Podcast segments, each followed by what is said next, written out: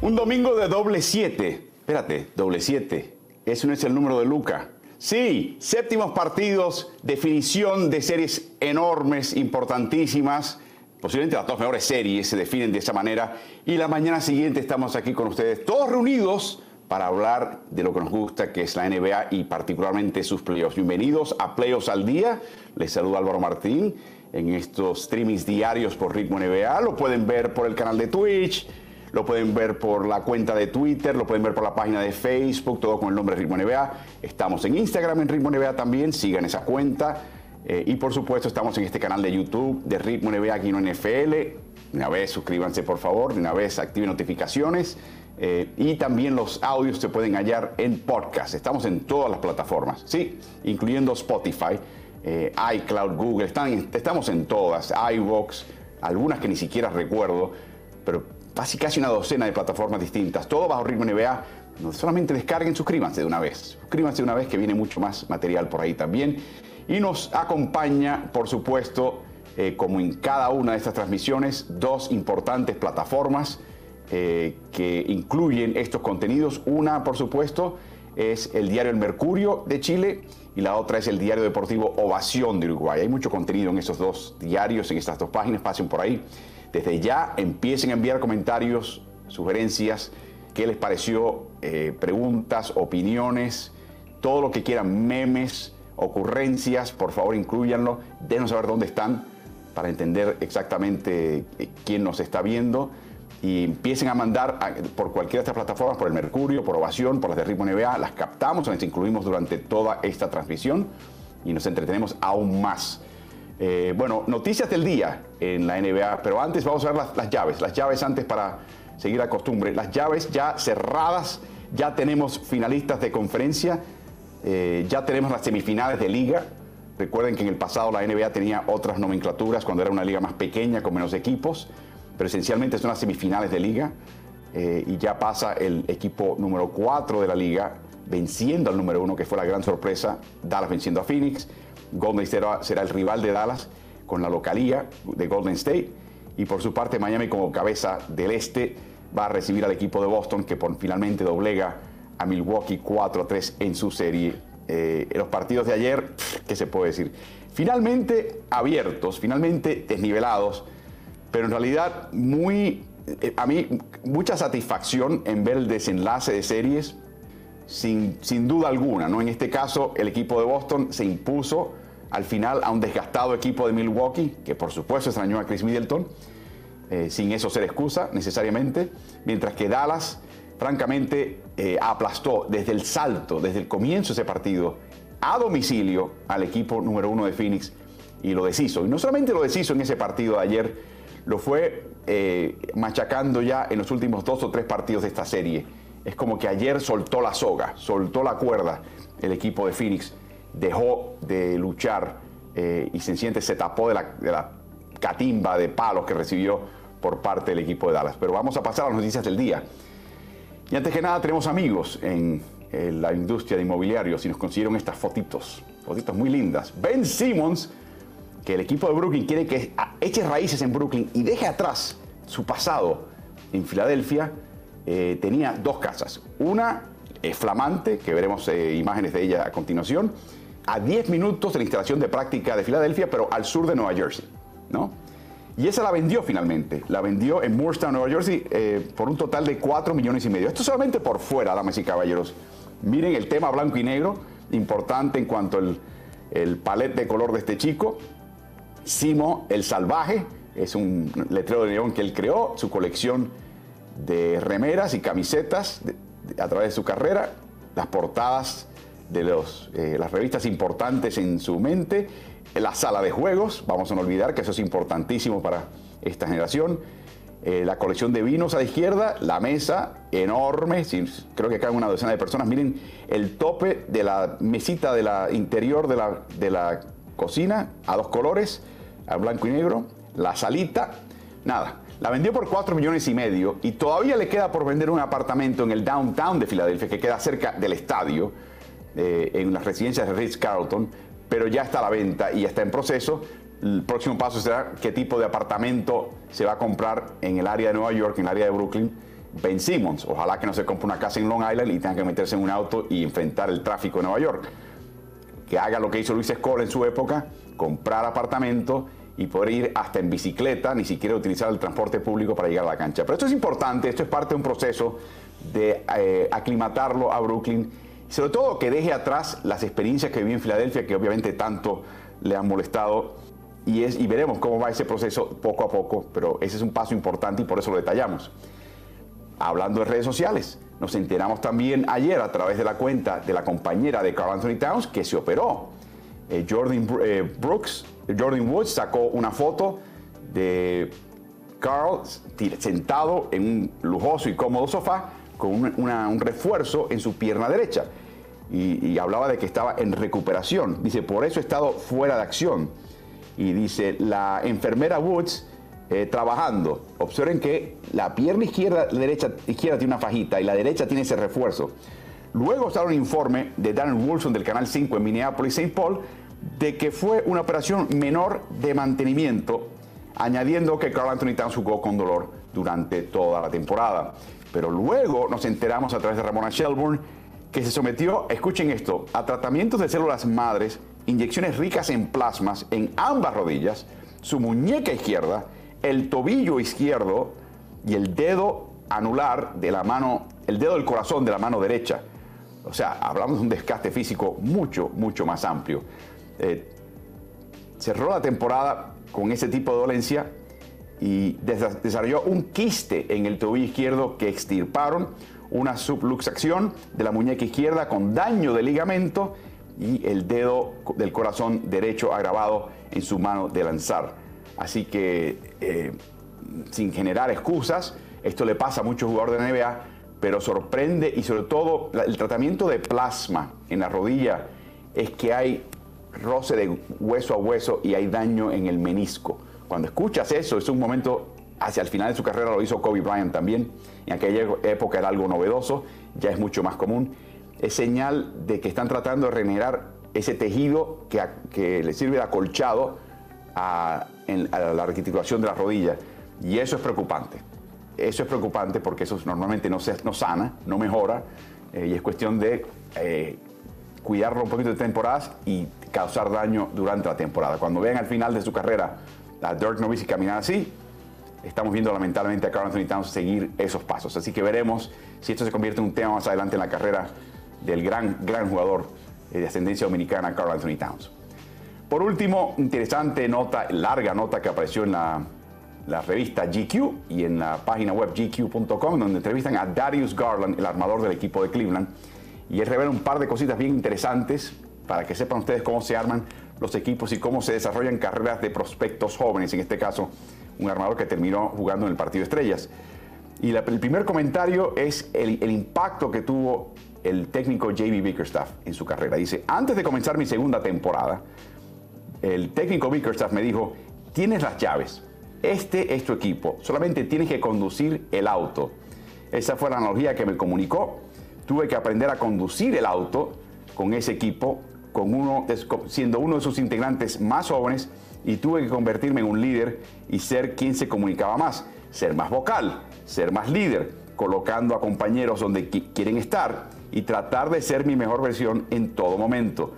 Ser el primero en llegar a la cancha y el último en abandonarla. O sea, le están explicando cómo tomar las riendas del equipo, no solamente a nivel técnico-táctico, pero a nivel cultural, a nivel psicológico y es importante el, uso de la voz, de la comunicación, de que él sea el que esté dando órdenes, el que esté recordando a todos el esquema, lo que hay que hacer, la responsabilidad de cada cual, y hacerlo con respeto pero con firmeza para que ya el equipo se acostumbre a esa voz. Es el que da la orden de remar y todo el mundo tiene que seguirla y él tiene que fiscalizar. Y eso le cuesta mucho trabajo a jugadores jóvenes que están rodeados de veteranos. Es como decirle a Kevin Love, Kevin, ponte las pilas, haz esto. O sea, ese tipo de, comentario no es fácil para un jugador joven.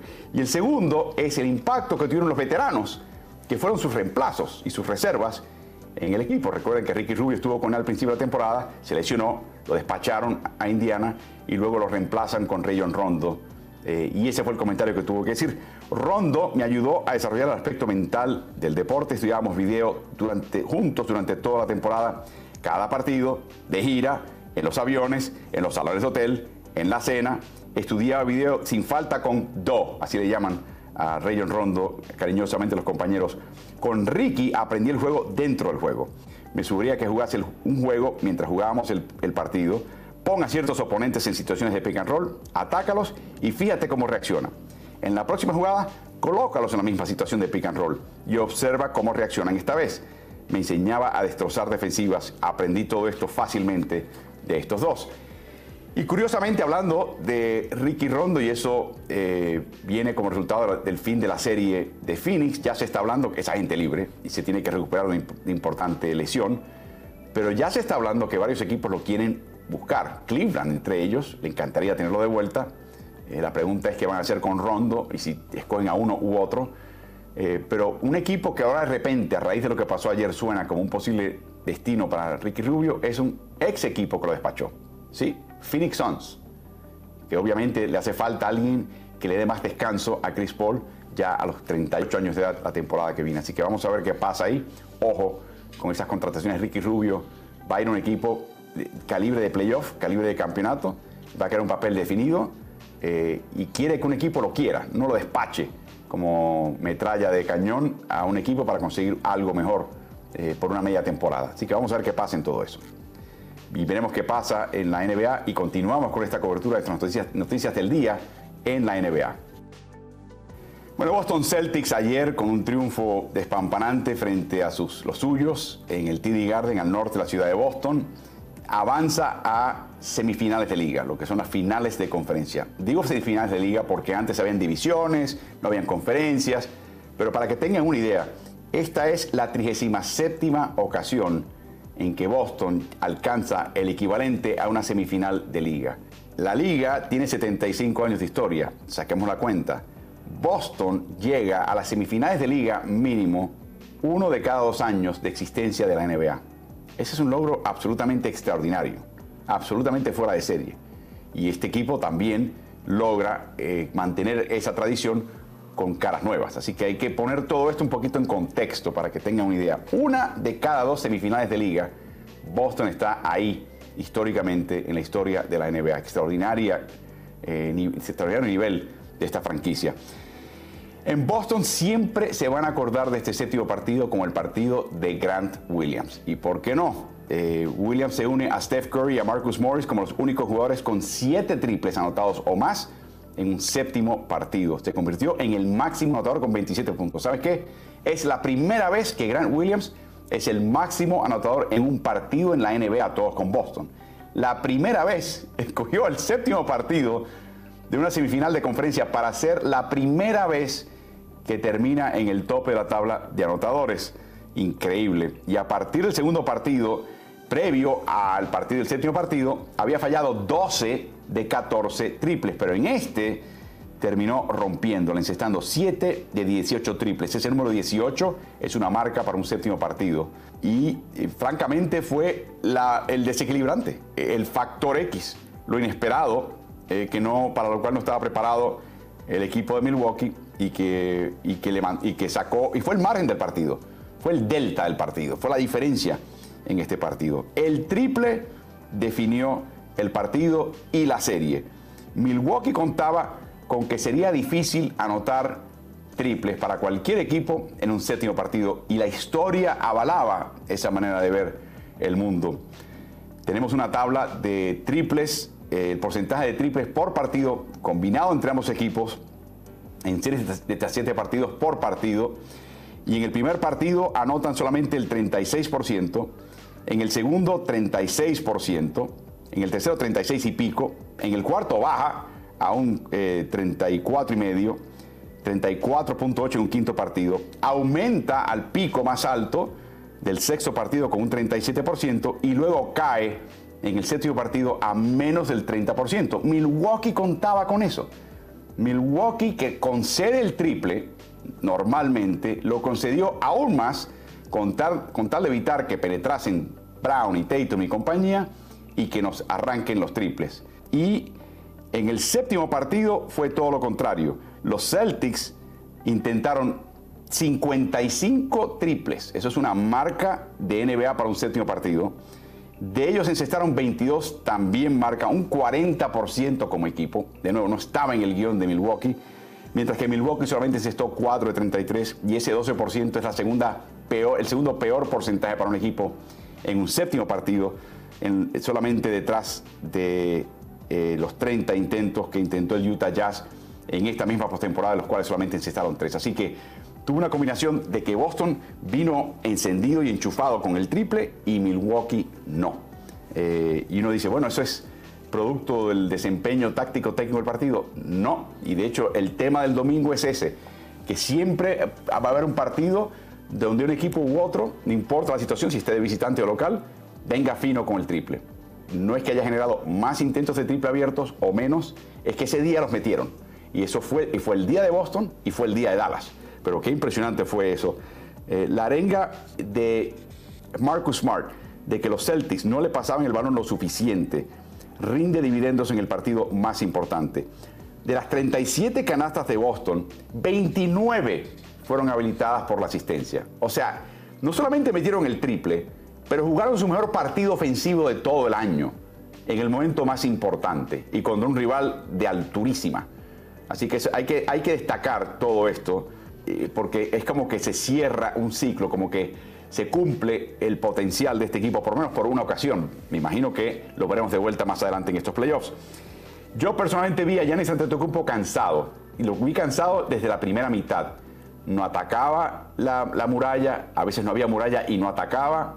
Se conformó con un triple temprano en el partido, eso es señal de cansancio mental. Eh, no es excusa para Milwaukee y no es excusa para Giannis, pero parece mentira que un jugador cansado, entre comillas, termine con 25 puntos, 20 rebotes y 9 asistencias. Eh, alcanzó la novena asistencia con 4 minutos por jugar en el tercer cuarto y no tuvo una más. Entonces es parte del cansancio. Ante el asedio defensivo no halló un compañero abierto. Los compañeros no se abrieron tampoco. Así que eh, este equipo se fue fundiendo de a poco y no le quedaba eh, combustible en el tanque para poder armar un resurgimiento para acercarse en el marcador. En el último cuarto, ya Giannis Antetokounmpo tuvo solamente una canasta en seis intentos en la llave y cerca del aro. Falló cinco de seis cerca del aro. Ese es su juego. Y falló cinco de seis. Saludos. Fabián Fernando desde Sydney, Australia. Desde Madrid, David Ocampo. Tenemos noticias, nos va a acompañar el jueves eh, alguien basado en Madrid.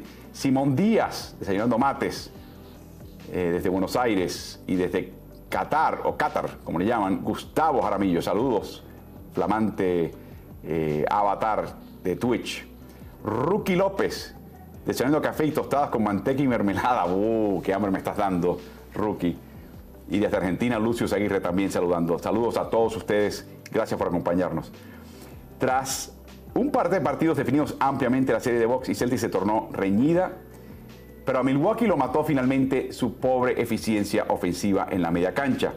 Eh, Milwaukee terminó entre los ocho equipos que fueron semifinalistas de conferencia con la peor eficiencia ofensiva en la media cancha, quitando la transición, quitando los contragolpes. Cuando ya estaba plantado 5 contra 5, la eficiencia ofensiva fue pobre. Generalmente las eficiencias en los playoffs caen de 110 o de 100 a un poquito menos de 100 pero la Milwaukee cayó a 84 puntos anotados por 100 posesiones, la peor. Curiosamente, la segunda peor en media cancha, Golden State Warriors. Tenemos la gráfica que aparecerá en pantalla en unos momentos. Le sigue la de Miami, Filadelfia ya eliminado, la de Boston es la próxima, después Memphis eliminado, y las mejores dos son los equipos que se enfrentan, que se enfrentaron en esta serie pasada, que son Dallas Mavericks, eh, y Phoenix Suns. O sea, el peor equipo ofensivo de la media cancha, Milwaukee Bucks. El cuarto mejor, Boston Celtics. Dallas el segundo mejor. ¿Y quién es el segundo peor entre los ocho? El rival de Dallas, Golden State Warriors. Así que atención a ese dato. Estos es solamente los, los datos acumulados en las semifinales de conferencias, en la última serie, en el caso de Golden State contra Memphis. O sea, no arrastran lo que pasó en la primera vuelta.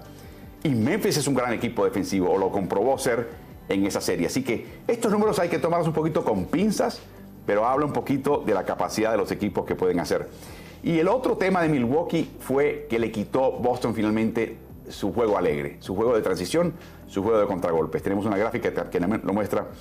En esta segunda vuelta, el equipo que anotó más puntos adicionales a los que ya anotaba en cuanto a transición, que incluye puntos en contragolpe y también habla de ofensiva temprana, con ventaja numérica, fue el equipo de Milwaukee, que añade seis puntos más a, lo que usualmente conseguía en esta categoría. Y además era el equipo más eficiente al anotar. Cuando tenían esas oportunidades, anotaban casi punto y medio eh, por ocasión. Miami, el segundo equipo más dependiente de ese tipo de juego. Dallas, un equipo que sorprendentemente está tercero en esta lista. Phoenix, Celtics y Golden State. Ahí saqué a los equipos que habían estado eliminados previos a los partidos de ayer eh, pueden ver como Golden State, curiosamente, que es un equipo que normalmente es muy vertiginoso, está último, en parte ese, más punto 07 se debe a que el número usual es muy alto y añadieron poco en la serie contra Memphis y además fue el equipo menos eficiente en este grupo una vez tenían la oportunidad de ir en transición. Así que eh, es importante destacar todo esto de parte de los equipos que están en la contienda en este momento. Milwaukee jugó bien en el primer cuarto, pero luego poco a poco se fueron cansando. Los Bucks cambiaron de asignaciones. Jaru Holiday marcó a Jason Tatum, eh, pero la presencia en cancha finalmente de Grayson Allen y George Hill le pasó factura a Milwaukee. O sea, en otras palabras, la ausencia de Chris Middleton hizo mella acá. ¿Ganaba Milwaukee con Middleton esta serie? Uno podría decir que sí, si uno se fija normalmente en lo cerrado que fueron los marcadores en, en este, en esta serie. Generalmente hubo partidos que fueron desiguales. Y uno diría, bueno, la presencia de Middleton hubiese sido la diferencia en un partido a favor de Milwaukee y en contra de Boston, sin lugar a dudas. Boston casó misericordiamente a George Hill y a Grayson Allen, eh, y así terminó la serie. O sea, fue fácil para este equipo. Brook López finalmente lo descubrieron al final en este séptimo partido un poquito más, eh, pero tampoco le fue especialmente bien. Y de nuevo, lo que pasó es que Milwaukee se apertrechó en la llave, como siempre hace, con el triple, como siempre hace, y los metió Boston. Una cosa que sí puede controlar un poquito Milwaukee es quién intenta los triples. ¿Y quién escogieron ellos que intentase los triples en este partido? Grant Williams. Prefiere que los intente Williams que los intente Brown o Tatum. ¿Y qué pasó? Los metió. no estaba en el libreto concedían eso. Algo tienen que conceder. Concedieron el triple a Grant Williams y Grant Williams los mató. Les costó la supervivencia en una serie sin Chris Middleton.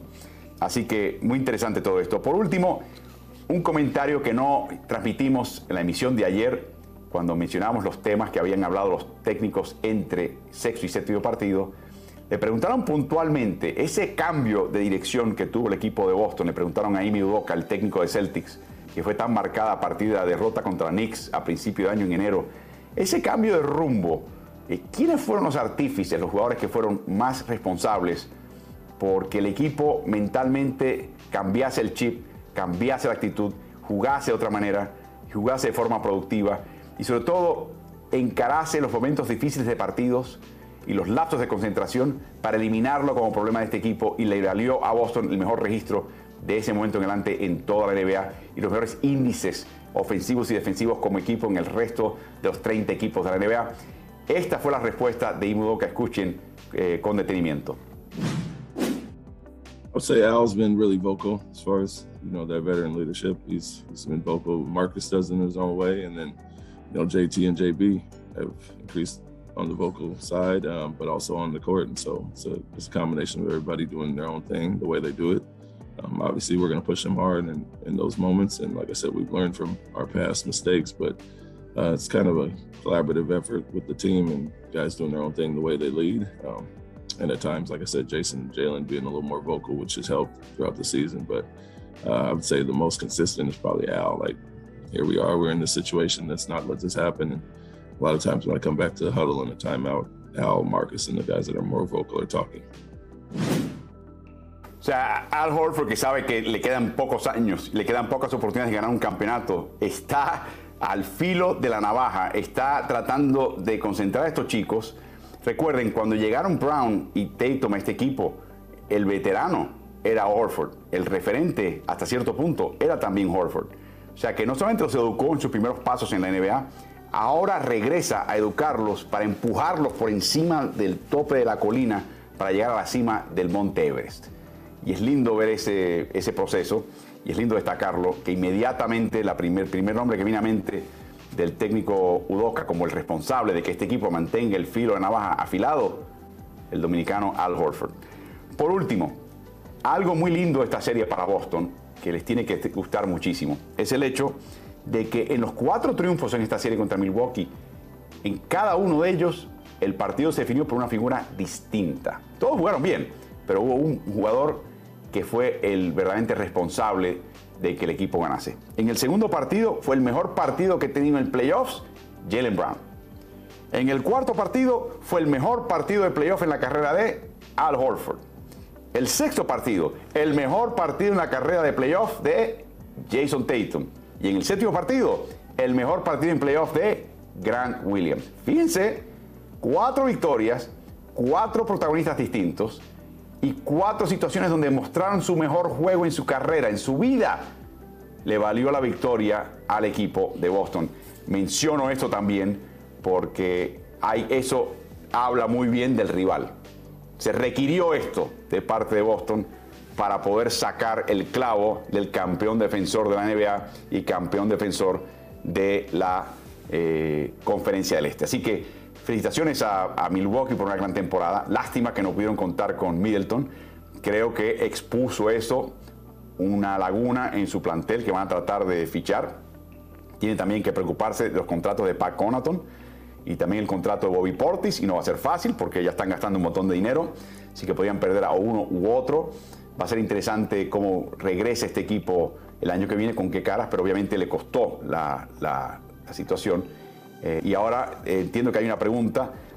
¿Cuál podríamos decir que es el factor X de la próxima serie de los Celtics contra el Heat? Bueno, eh, la presencia o no de Kyle Lowry, para empezar. y la otra, el otro, el otro elemento que viene a mente es el impacto que va a tener en esta serie PJ Tucker, que yo creo que está para esto. Y lo extrañó también un poquito Milwaukee hasta cierto punto. En Portes tenían anotación, pero yo creo que en el balance Tucker te da mucho más y lo extrañaron los de Milwaukee por dejarlo ir sencillamente. Así que veremos. Así que ya está la mesa servida para la serie entre Boston Celtics y Miami Heat. Es la quinta ocasión en la cual se enfrentan. Miami ha ganado tres de las cuatro previas. La última vez fue hace un par de años en las finales del este que Miami accedió en la burbuja para llegar a, enfrentarse a Los Ángeles en las finales de la NBA burbujas. Y por supuesto la temporada regular solamente jugaron tres partidos, curiosamente. Miami ganó el último, que fue en Boston, es el partido más importante de los tres, baja anotación generalmente. Eh, sin embargo, el Celtics ganó 2 de 1, así que eso hasta cierto punto no pesa tanto, quién ganó o no y por cuánto, pero se da una pequeña nota expectativa de lo que se puede esperar de él. Así que de esta manera concluimos con un campeón ya eh, en una semifinalista, debo decir, en el este. Boston avanza para enfrentar al Miami Heat. Esa serie comienza en un par de días, cuando ya comiencen las finales de conferencia de la NBA. ¿Qué partido nos tocó ver en el Footprint Center allá en Phoenix, en el Valle de Sonora? Eh, una serie pujante, una serie muy dura para los equipos. Pero ahora que vemos con el espejo retrovisorio, una serie que ya a partir del cuarto, quinto partido veías que Dallas había sacado de sus casillas a Phoenix y Phoenix técnico tácticamente no tuvo mucha respuesta, o no por lo menos la, la, respuesta que uno esperaba. Siendo un séptimo partido, uno siempre examina quién lo ha jugado y quién no. Sabíamos que tenía marca de 3 y 4 en su carrera Chris Paul en ese tipo de situación, pero es curioso, fue el primer séptimo partido para Devin Booker, para DeAndre Ayton, para Cam Johnson y sí, para el técnico Monty Williams como técnico, que no había tenido que llegar a un séptimo partido eh, con este equipo de Phoenix en el pasado. Claro, lo que hizo en la burbuja fue espectacular, donde no podían perder un partido para meramente aspirar a llegar al play-in. Se quedó corto, se quedó invicto, pero aún así quedó corto por la combinación de resultados en otros equipos, que hasta cierto punto él tenía ese tipo de experiencia de partido de eliminación de alto riesgo en ese sentido, pero no había tenido la sensación de tener un séptimo partido y mucho menos contra un equipo que estaba motivado, que estaba ya en el playoff eh, y que ya de nuevo le había sacado técnico-tácticamente, lo había, había abollado el plan de ataque de este equipo de Phoenix. Y hablaba una y otra vez Monty Williams de que no estamos ejecutando nuestro plan de ataque, nos estamos saliendo de lo que estamos practicando y haciendo. Pero ¿sabes qué? Porque te sacó Dallas, porque te obligó Dallas a hacer cosas distintas y no estuvieron el plan B no estuvo listo, no ejecutaron el plan B. Posible que Dallas haya quitado el plan A y el plan B también, hay algo de eso, pero no estuvo preparado el equipo de Monty Williams eh, para ajustarse a la realidad a la incomodidad que le planteó el equipo de Dallas, que gana finalmente 123 por 190. Ganó y liquidó la serie de Dallas en Utah de visitante. Ganó y liquida esta segunda serie en Phoenix contra el número uno y el abrumador favorito a ganar el título este año, aún más que Milwaukee, Phoenix Suns a domicilio y eso tiene un mérito enorme. ¿Cómo ganas este partido? Bueno, viste a Luka Doncic en ataque absolutamente intratable. Encestó las primeras tres canastas. Una en un triple step back, que fue un augurio de lo que iba a pasar en este partido. Obligó a DeAndre Ayton a marcarlo en la esquina izquierda. Inclusive esperó un poquito a que llegara porque quería que te voy a sembrar este tipo en la cara. Eh, y ese fue el mensaje que envió Luca para empezar este partido. Venimos directo, venimos con la cuchilla en la boca, venimos duros, no vamos a fallar un tiro hoy abierto, pónganse las pilas porque venimos a, caerles a palos. Y eso fue exactamente lo que pasó. Ya en el primer cuarto, una diferencia de 10 puntos, en gran parte apagó a la afición de Phoenix, que les mencionaba, es de las más ruidosas que hay en toda la NBA. Así que tú, fue un comienzo perfecto. Tres disparos de Luka Doncic, eh, siete puntos anotados de inmediato, 10 puntos tempranos de ventaja en el primer cuarto, la afición un poquito desilusionada, calladita, más calladita, más tranquila, más mansa, eh, y luego a construir a base de eso. Eh, pide minuto Monty Williams para organizar a su equipo, que vio ese comienzo difícil. ¿Y qué pasa cuando sale del minuto? Jason Kidd le planta la kriptonita que tuvo Phoenix en esta serie, le plantó una zona. Y Phoenix estuvo totalmente incapaz de quebrar esa zona, aún con jugadores de la talla de Devin Booker como triplero, o francotirador externo y de Chris Paul como armador. Para mí, ahí se fue la serie para Phoenix. Y, hay que mencionar algo.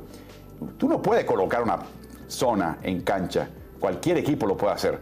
Que funcione es otra cosa y que perdure a lo largo de un partido, que le muestres eso a un equipo contrario de alto calibre como Phoenix en este caso, y que siga, siga siendo eficaz, tiene un mérito tremendo, tremendo. Eh, la zona en parte para esconder debilidades y eslabones débiles, sí, todavía Lucas sigue siendo el eslabón débil defensivo de este equipo, pero no importa, le funcionó la zona, es lo que importa acá. Y Phoenix fue incapaz de descifrarla y desencadenarla. Y eso es un problema para Monty Williams, verdaderamente. El técnico del año no, este equipo no mostró el plan B o el plan C contra esa zona. Y le costó la serie, le costó el séptimo partido en casa. Así que en el caso de Luca, también dejaron de intercambiar marcas. O sea, se quedaban con, él. Y lo que hacía era que hallaba, en, por ejemplo, en el pick and pop, halló a Maxi Cleaver para un triple temprano en el partido. Otro triple más. Otra manera de aumentar la ventaja y mandar a callar a la afición. El enfoque del equipo de Dallas se notó desde el principio. Los primeros tres tiros de Luca, la, defensiva. Y se notó en esta categoría. Estuvo errático, hizo muchos pases cruzados Luca, eh, se cometieron errores, eh, más bien en pases. Y tuvo cinco pérdidas acumuladas Phoenix de entregas de balón de Dallas. Y de esas cinco pérdidas que le pudieron extraer al equipo contrario que ya tenía la ventaja, Phoenix no pudo anotar un solo punto. Es increíble. Que tú no puedas sacar un punto por pérdida al contrario. Es increíble. Cero puntos como resultado de cinco pérdidas de Dallas en el primer cuarto de juego. Extraordinario. Para mí eso habla del enfoque que tenía este equipo, sobre todo defensivamente Dallas, de eliminar lo que fuese fácil a Phoenix. Y eso para mí, eh, yo hice el primer cuarto y uh, esto pinta feo, pinta feo porque eh, Phoenix no tiene respuesta a todo esto. El planteamiento de Jason Kidd con esa zona también fue negar el pick and roll por el eje central. El pick and roll con Chris Paul, con DeAndre Ayton, con eh, Devin Booker, con Crowder. Ese pick and roll por la parte central de la cancha que permite penetraciones o descargas, bueno, lo coaguló, lo estranguló. Eso no va a funcionar hoy. Me basta ganar de otra manera. Muy pocas penetraciones por el eje central. Las penetraciones venían por el costado, eh, un poquito más abiertas que le permitían a la defensa rotar y cerrar, que fue exactamente lo que hizo. Eh, y ese fue el problema que tuvo este equipo. Algo que vi en este partido y creo que desembocó en la tarde y noche que tuvo de Andre Ayton es el hecho de que desde el comienzo del partido, y esto a mí me sorprendió muchísimo, Dwight Powell, que es el que titulariza en la posición de pivot, se colocaba en la, en guarida del pirata, como digo yo, la parte baja de una esquina del tablero Ayton, calladito, ¿no? En caso de que haya rotación y el tren el balón para sembrarla. Y ese es un lugar muy peligroso para un interno. Por lo tanto, el jugador que lo marca típicamente lo tiene, literalmente está tocando con la mano para no perderlo de vista. Cuando él se torna a ver la jugada y ver el balón, quiere saber dónde está este jugador. Bueno, Powell lo abandonaba. Powell se metía en la llave, lo abandonaba y no le llegaba el balón a Ayton. Esa fue la. Y Ayton no se colocaba en posición para sacar ventaja de eso.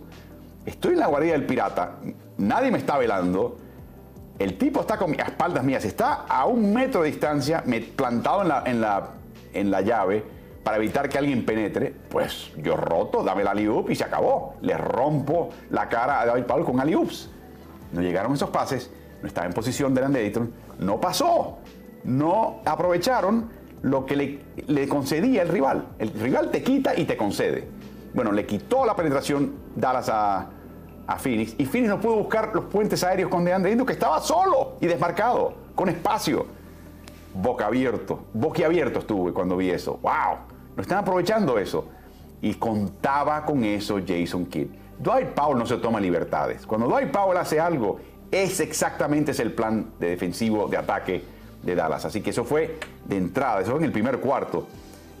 La otra cosa interesante es que el jugador asediado defensivamente por Dallas fue Devin Booker. Devin Booker, que había sido muy bocón en esta serie, que había tratado de sacar chispas y raspe con, con Luka Doncic, que se burlaba de ellos eh, por momentos. Bueno, hoy, hoy le dieron el tratamiento VIP, eh, VIP. Hoy, en ese partido de ayer, lo tenían doble marcado desde que se salía de la banca. Eh, y lo interesante fue la manera que que lo hacían. Si Booker tenía el balón, se integraba a una. Doncic era el que salía típicamente a marcarlo, porque él quería el intercambio con Doncic y tenía que marcar uno a uno a Doncic y llevarlo directamente al hoyo. Pero ¿qué pasa? Doncic se presentaba eh, y en el momento en que él desistía de la presentación o levantaba el drible o levantaba el pase a un costado, Doncic se recuperaba al otro lado y el jugador que estaba al lado de Booker de Phoenix, típicamente o Paul o más bien Jay Crowder, no atacaba a Doncic. O sea, Doncic tuvo el tiempo de poder doble marcar a Booker, pasar por detrás de un compañero para llegar al otro costado a Crowder, y Crowder con el balón no atacaba. No atacaba a un Doncic que estaba eh, trasladándose lateralmente. O sea, otra oportunidad desperdiciada por el equipo de Phoenix eh, que verdaderamente a mí me sorprendió. Sabían que Booker iba a ser Hero Ball. Sabían que Booker era el máximo anotador en la NBA en primeros cuartos. Sabían que estaba desesperado por anotar y lo doble marcaron, lo incomodaron, lo sacaron de sus casillas temprano. ¿Y qué hizo Devin Booker? Hero ball, insistió, insistió, insistió y siguieron fallando. Al finalizar la primera mitad, el presidente de Phoenix anotó una canasta en 15 intentos. Ayton, 1 de 4, el único a anotar. Booker, 0 de 7 en la primera mitad. Paul, 0 de 4, o sea, 0 a la izquierda. Eh, y son los tres referentes de este equipo ofensivos. Eso habla de la gran labor defensiva de este equipo de Dallas en general, tanto a nivel de grupo como en zona, como en acciones defensivas individuales particulares para desarticular ciertos lugares, como por ejemplo Devin Booker. Así que por momentos, la otra cosa que hacía también con Donchi, que fue inteligente, es que venía Booker, Donchi salía a doble marca, y el retroceder, en vez de ir al otro costado a seguir su jugador, lo que hacía eh, es que caía a la esquina a marcar al que estaba el tipero de esquina para estar un poquito más cerca del aro y estar menos expuesto Doncic en el perímetro. Fue en ese sentido muy inteligente el esquema y muy inteligente Luca en entender un poquito lo que estaba haciendo y minimizar los riesgos que tendría él tener que marcar a alguien afuera, que no puede hacerlo. Así que en ese sentido jugó a los porcentajes. Jugó a sacarle el máximo partido a una situación difícil y le funcionó muy, muy bien. Por ejemplo, hubo una jugada donde Chris Paul finalmente aísla a Luca y Luca no puede mantenerse al paso de Paul, pero ¿qué hizo? Levantó las manos para evitar dar la falta. Literalmente sacó la panza y desvió un poquito, un tantito el, arco del acercamiento al aro de Chris Paul, lo suficiente para que llegase Maxi Cleaver a dar una tapa. Esa es una gran jugada defensiva. Parece que no lo fue de parte de Doncic en ese sentido, pero sí eh, hizo lo, que él pudo hacer para dificultar al contrario, para ayudar al compañero a hacer la jugada clave que fue dar la tapa en ese ataque y desmoralizar a Chris Paul. Así que son los pequeños detalles, eh, no es un gran defensa, sigue siendo el jabón débil, pero en este partido se aplicó como nunca antes. Y hay que mencionar algo más, que no sé si ustedes pudieron captar en este partido, sobre todo cuando avanzaba en la parte, inclusive en el primer cuarto, empecé a escuchar, pero luego fue segundo y tercer cuarto, cuando todavía el partido, Phoenix pensaba que tenía oportunidad de ganar este partido. Escucharon la voz de Jason Kidd, yo lo escuché. Yo no recuerdo a Jason Kidd en Dallas estar más activo, más vocal, más gritón, más insistente que en este partido. Y cuando gritaba e insistía Jason Kidd, en la defensiva. Le estaba diciendo a cada cual, haz esto, muévete, recupérate, regresa, baja, sube.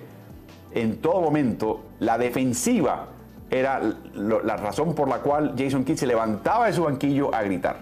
De nuevo, normalmente un tipo muy ecuánime, muy tranquilo, da un par de instrucciones y, tranquilo. Durante el partido era una gritería porque era como un sexto hombre en la cancha. Es algo que no he visto todo el año en Jason Kidd. Eh, y lo vimos en este partido, fue interesante verlo. Así que eh, Reggie Bullock ha sacado a Chris Paul de la serie marcándolo en cancha entera. Lo de Reggie Bullock es que cuando saca eh, Phoenix y ya la tiene Chris Paul, ahí está Reggie Bullock, es su sombra. Es el mosquito ese que con el zumbido de la mosca que no te lo puedes quitar de encima. Ese es Reggie Bullock en esta serie. Y luego a partir del sexto partido cambió kit de asignaciones eh, y Dorian Finney fue el que empezó a marcar a Chris Paul con la misma, el mismo resultado. Con un Bronson incierto en la primera mitad, Spencer Dinwiddie atacó la llave y encesta un triple. Y termina como la segunda voz de Luka Doncic en este partido con 30 puntos anotados, 11 de 15 de campo, 6 de 11 de triples. Aquí viene la parte interesante de este partido. Este partido fue inusual en el resto de la serie. He hablado de la ofensiva lucacéntrica, la ofensiva sin Luca que vimos en, en Utah donde otros toman el protagonismo, cuán peligroso sería Dallas si existiese una segunda fuente o tercera fuente de puntos importante y diversificase los puntos de ataque y no solamente fuera Luca el que tuviera que cargar con esa responsabilidad. Bueno, este partido lo vimos, pero no lo vimos de la forma que yo esperaba, donde Luca se combinase con estos señores. En la primera mitad, eh, Dallas creo que terminó con 19 canastas, solamente 4 por vía de la asistencia. Muy bajas las asistencias, mucho uno contra uno. Funcionó, funcionó, pero fue inusual como, y cada cual encendidísimos, pero fue inusual que no vino a través de la asistencia, no fue un juego combinado, fue una ofensiva por turnos entre dos jugadores en la primera, desde la primera mitad que estaban ya enchufados y un tercero que llegó a la segunda mitad que fue Bronson. En la segunda mitad Bronson la rompió, pero en la primera le fue muy mal. La ventaja de 30 puntos en el medio tiempo, la mayor en la historia de séptimos partidos. Solamente hay un retornamiento de 30 puntos en la NBA, en la historia de la NBA. Clippers se impusieron a Warriors el 15 de abril del 2019. yo creo que hay que mencionar lo que también mencionó Charles Barkley eh, después del partido. Dallas llega a este punto porque Lucas se lesionó, porque aprendieron otra manera de ganar, porque le dieron protagonismo a otros jugadores que bajo condiciones normales no tendrían ese protagonismo y ellos supieron también organizarse y aprovecharlo y sacar punta a ese lápiz. Léase particularmente Jalen Bronson y Spencer Dinwiddie. Regresa Luca y aunque ha sido un poquito por momentos tenue, han logrado de distintas maneras integrarse estos dos, estas dos maneras de jugar y anotar. Y en este partido lo hicieron sin asistirse, cada cual por su lado. Y funcionó. Y a veces puedes ganar de esa manera también, no hay problema. Así que es interesante que esa baja, de haber estado fuera, le ayudó a Dallas a llegar a este punto. Difícilmente de no haberse retirado Luca hubiera, hubiera emergido esta segunda opción. Muy difícil. Eh, y es interesante verlo. Eh, la alineación de 5 fuera con Maxi Kleber en vez de Dwight Powell ha sido una revelación para este equipo. Pasemos ahora a hablar de DeAndre Ayton. Le quitaron el pick and roll central. Cuando abandonaba Dwight Powell no habían alley-oops.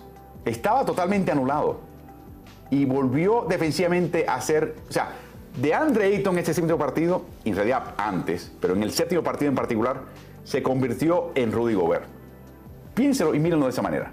Se convirtió en el pivot que afuera no resuelve, que quiere que salga afuera a marcar un triple porque desaloja la llave y hay rebote ofensivo y hay penetración, que cuando no te anota y lo tienes marcando tripleros afuera, es inútil Jugó tres minutos y pico en la segunda mitad. Le preguntaron por qué a Monty Williams dijo que es un tema interno. Eso quiere decir muchas cosas. Va a ser agente libre restringido el año que viene. Lo optó así el dueño Sarver. Eso quiere decir que otros equipos pueden hacer la oferta que quieran y Phoenix tiene el derecho a igualarla. Tácticamente, a nivel de construcción de equipo, probablemente fue una buena idea.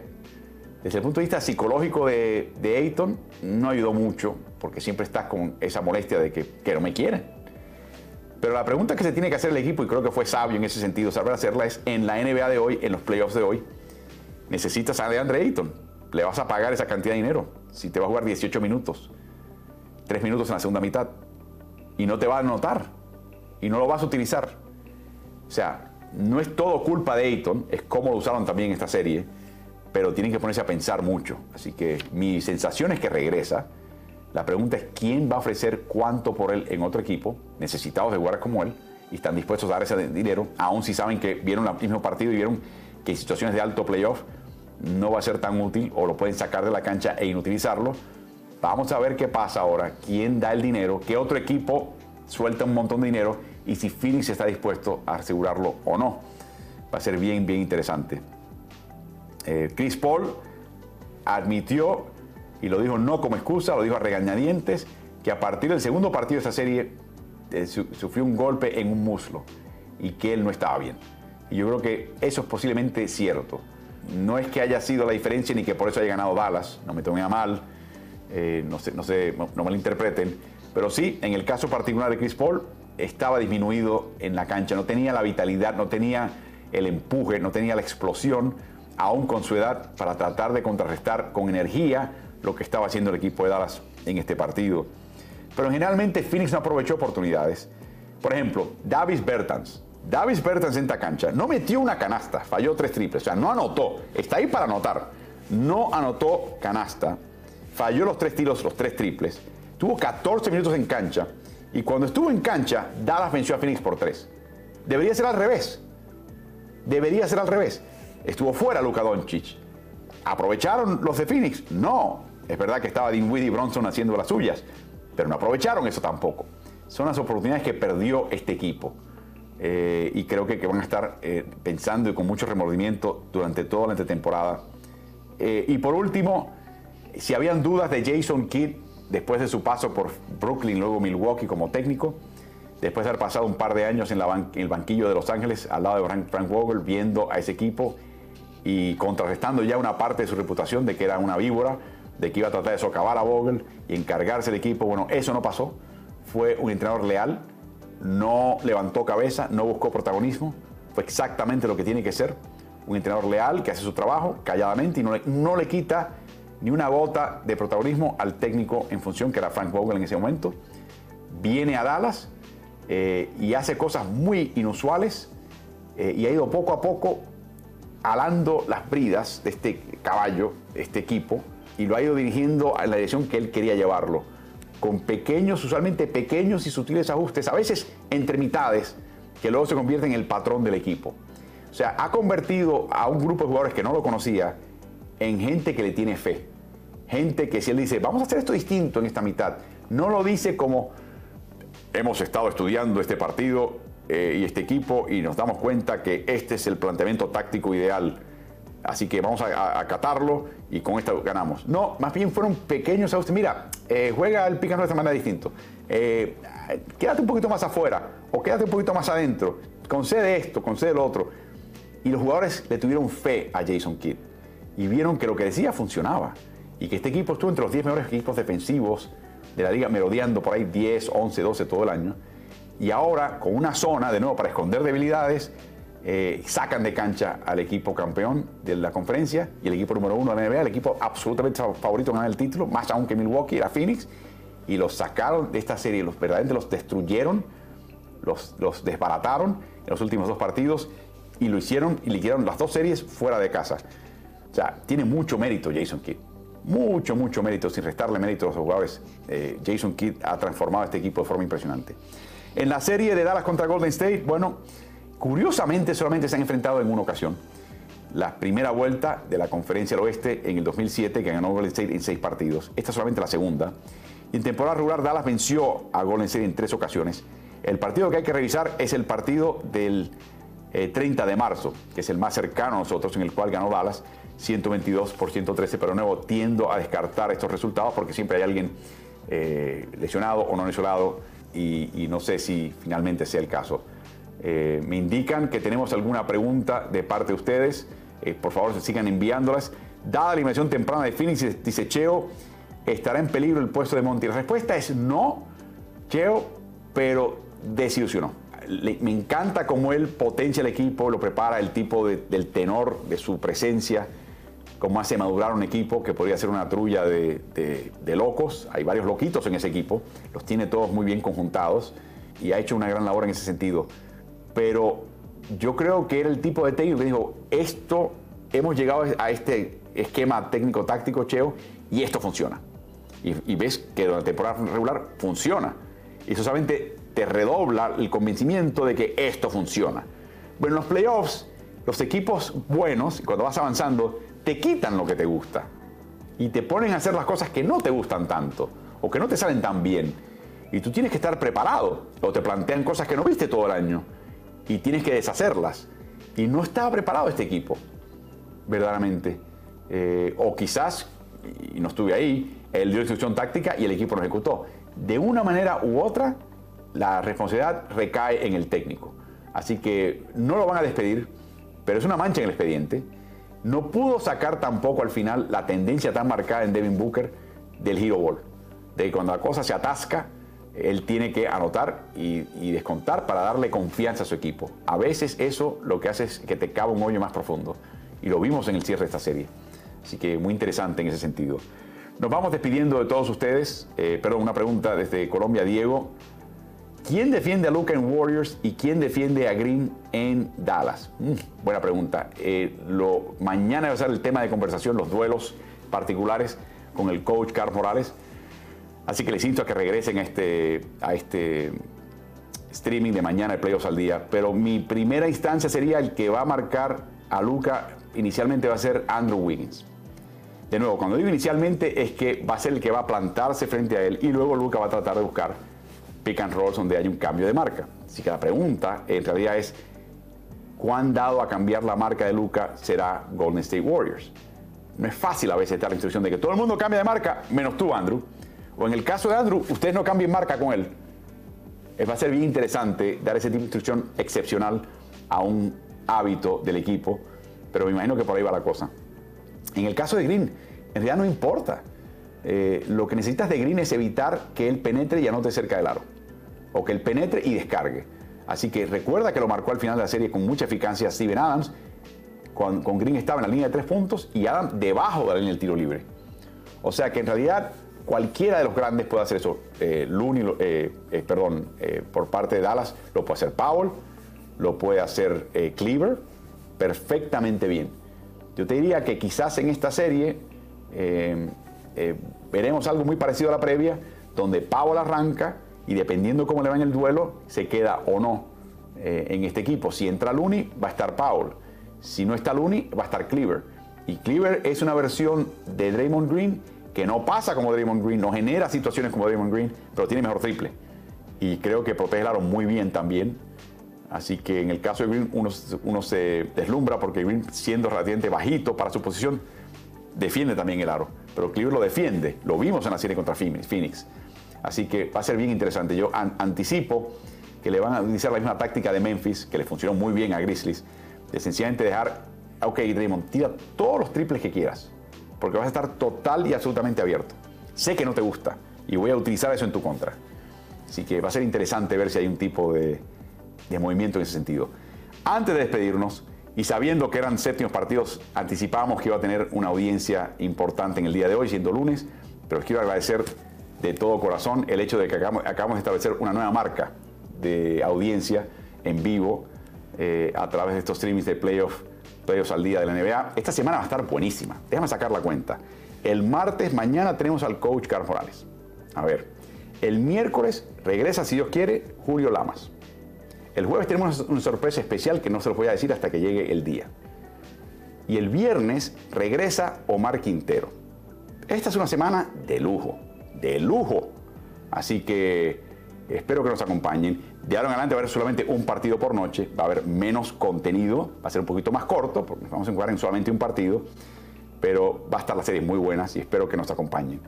Recuerden, nuestro agradecimiento siempre al diario El Mercurio de Chile y al diario Deportivo Ovación de Uruguay, que nos acompañan e incluyen estos streamings en vivo en sus plataformas mediáticas. Pasen por ahí. Ahí también nos pueden enviar preguntas y comentarios y sugerencias. Pueden ver también mucho contenido que hay ahí que es muy interesante para todos ustedes y para mí. Yo he pasado por estos eh, diarios todo el tiempo. hasta, hasta, estoy leyendo el fútbol uruguayo últimamente, créanlo o no. Imagínense ustedes lo que eso quiere decir. Así que pasen por ahí. En Ovación leo del fútbol uruguayo y en el Mercurio hablo, leo de todo tipo de información también. Pasen por ahí, los recomiendo. Por supuesto, les recordamos siempre que estamos en todo este tipo de plataformas mediáticas. Es importante que se adhieran a ellas, que sigan, que se suscriban, que activen notificaciones. Si les gusta, que den like. los algoritmos de estas empresas y estas plataformas recompensan ese tipo de actuación de parte de la audiencia. Así que en Twitch es Ritmo NBA, Twitter Ritmo NBA, Facebook Ritmo NBA, Instagram Ritmo NBA y en YouTube Ritmo NBA-NFL que es donde están la mayoría de ustedes observando esto. De nuevo, activen notificaciones, denle like si les gusta y suscríbanse de una vez. Como también les insto a que se suscriban a los podcasts. Estamos en todas las plataformas principales, incluyendo Spotify. Ritmo NBA es el nombre. No solamente descarguen eh, emisiones, suscríbanse una vez y de esa manera seguimos creciendo. Cosas bien interesantes vienen por ahí. Más adelante una semana de lujo con acompañantes de lujo. Esto se pone bueno. Gracias por acompañarnos. Disfruten su día, que tengan una linda semana y los veremos mañana por este mismo canal a esta misma hora.